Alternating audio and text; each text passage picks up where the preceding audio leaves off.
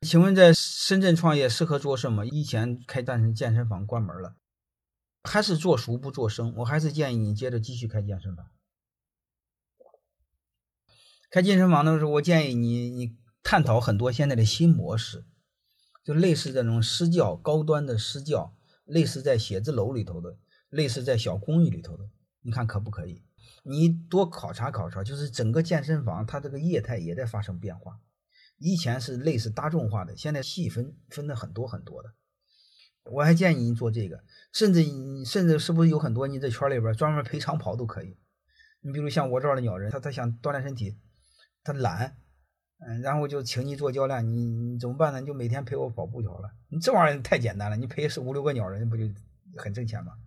嗯，第一做熟不做生，第二深圳还是有机会，第三我还是建议你从健身这个领域找感觉。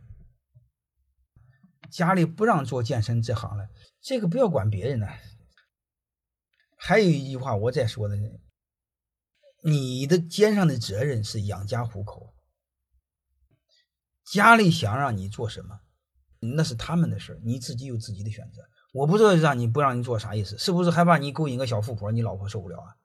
那你不勾引不就行了？你不做女人的生意不行，你做男人的生意不就行了？所以这个自己选择，不要听太多的家人的，你这个自己有有见解就好了。其实我想说一个什么事呢？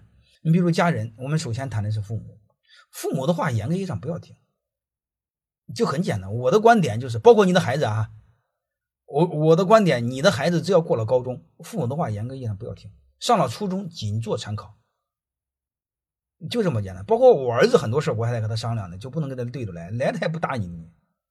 那小学时候我可以忽悠他。在大了的时候，你忽悠他就不管用了。我我我就聊这一点点。